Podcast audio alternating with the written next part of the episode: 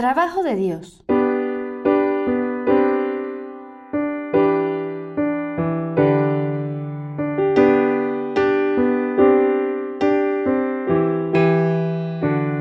No os digo abandonad la ciudad y apartaos de los negocios ciudadanos. No. Permaneced donde estáis, pero practicad la virtud. Lo afirmaba un santo del siglo IV y lo repetía San José María, al proclamar que el Opus Dei existe para recordar que la vida ordinaria y en particular el trabajo es un lugar de encuentro con Dios. San José María solía hablar de la vieja novedad del mensaje que recibió de Dios, viejo como el Evangelio y como el Evangelio nuevo. Viejo, pues el espíritu del Opus Dei es el que han vivido los primeros cristianos que se sabían llamados a la santidad y al apostolado sin salirse del mundo, en sus ocupaciones y tareas diarias. Pero también nuevo, porque esa llamada durante siglos no la entendieron la mayoría de los cristianos. No se pudo dar el fenómeno ascético de que muchos buscaran así la santidad, sin salirse de su sitio santificando la profesión y santificándose con la profesión. Por eso, afirmaba, la manera más fácil de entender el Opus Dei es pensar en la vida de los primeros cristianos. Ellos vivían a fondo su vocación cristiana. Buscaban seriamente la perfección a la que estaban llamados por el hecho sencillo y sublime del bautismo. Llenaba de alegría al fundador del Opus Dei encontrar en los escritos de los antiguos padres de la Iglesia trazas de este mensaje. Bien claras a este respecto son las palabras que San Juan Crisóstomo dirige a los fieles en el siglo IV. No os digo abandonad la ciudad y apartaos de los negocios ciudadanos. No, permaneced donde estáis, pero practicad la virtud.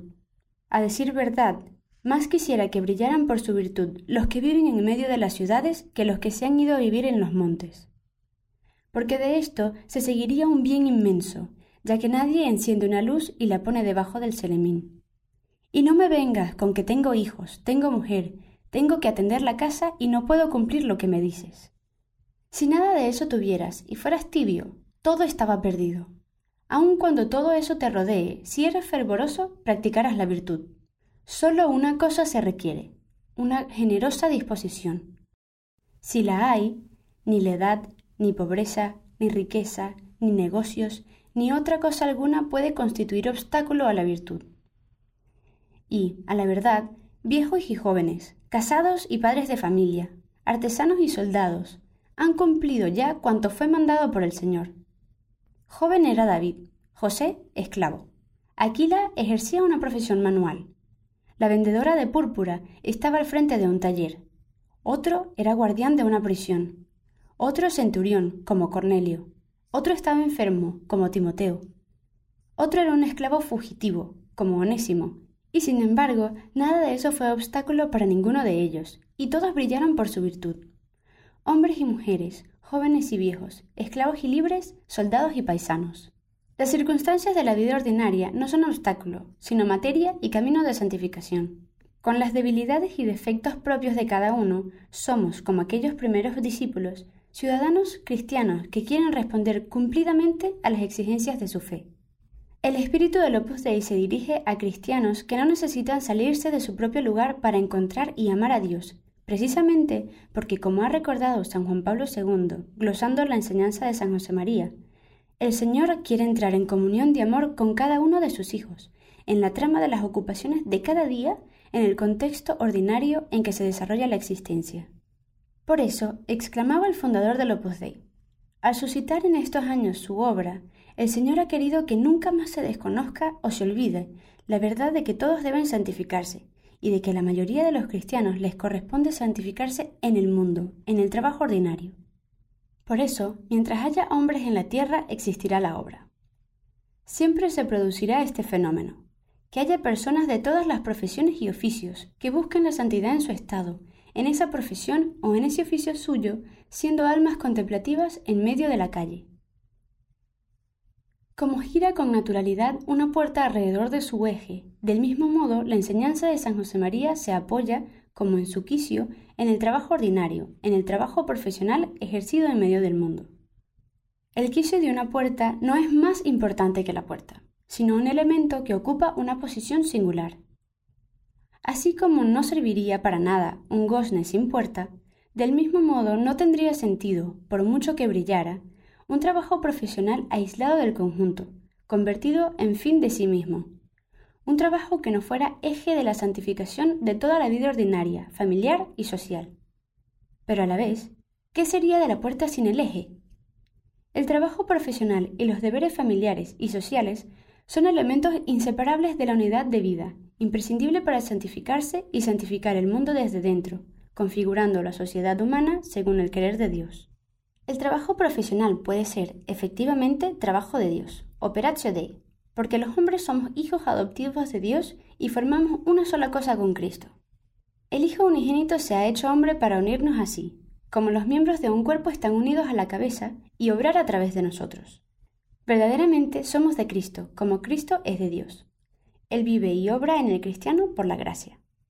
San José María predicó incansablemente que cualquier trabajo honesto puede santificarse, hacerse santo, y que el trabajo así santificado nos identifica con Cristo haciéndonos imagen suya.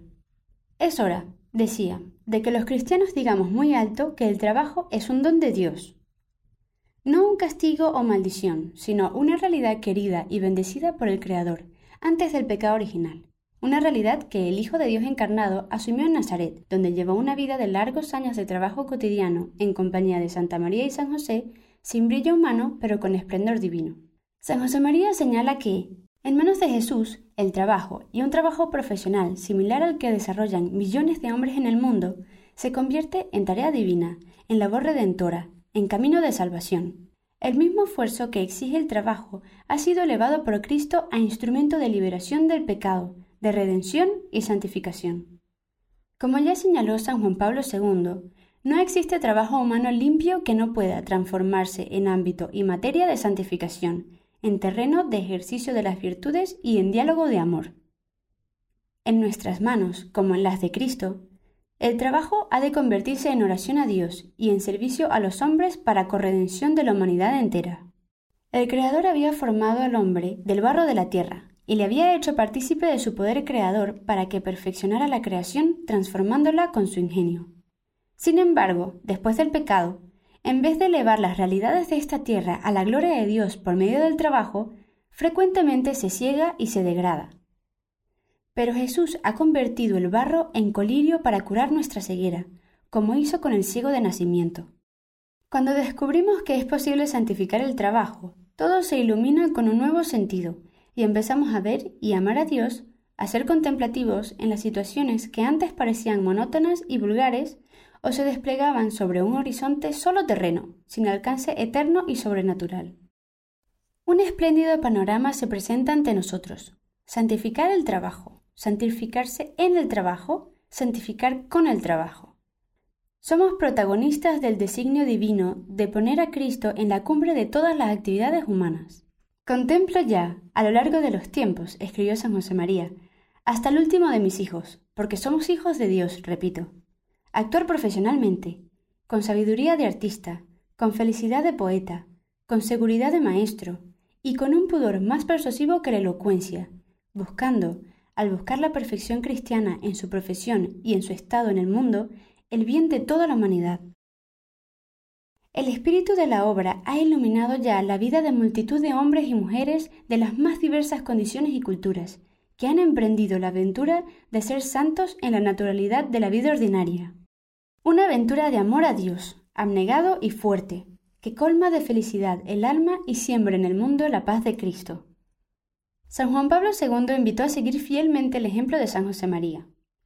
Tras las huellas de vuestro fundador, proseguid con celo y fidelidad vuestra misión Mostrad con vuestro esfuerzo diario que el amor de Cristo puede animar todo el arco de la existencia. Contamos sobre todo con la intercesión de nuestra Madre, la Virgen María. A ella le pedimos que nos prepare diariamente el camino y nos lo conserve siempre. Cor Marie Dulcissimum, iter paratutum, iter servatutum.